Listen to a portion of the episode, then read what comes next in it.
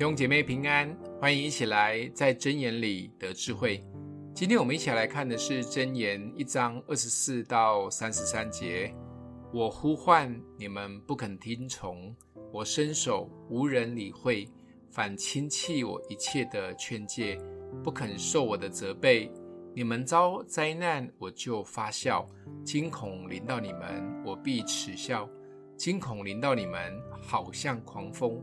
灾难来到，如同暴风，急难痛苦临到你们身上。那时你们必呼求我，我却不答应；恳切地寻找我，却寻不见。因为你们恨恶之事，不喜爱敬畏耶和华，不听我的劝诫，藐视我一切的责备，所以必吃自结的果子，充满智色的计谋。愚昧人背道，必杀己身。愚顽人安逸，必害己命；唯有听从我的，必安然居住，得享安静，不怕灾祸。被拟人化的智慧，用心的呼唤，也用力的提醒我们。但有人就是不理不听，轻看智慧的言语，于是遇到灾难、惊恐、痛苦。这为时已晚，再说什么早知道都没有用了。而智慧会站在旁边发笑，幸灾乐祸，直到这一切都来不及了。有智慧的人可以预防许多的事发生，这就是为什么我们需要学习有智慧。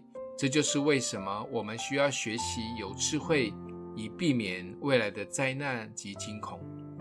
圣经里有三卷书称为智慧书的书卷，分别是约伯记、传道书跟箴言。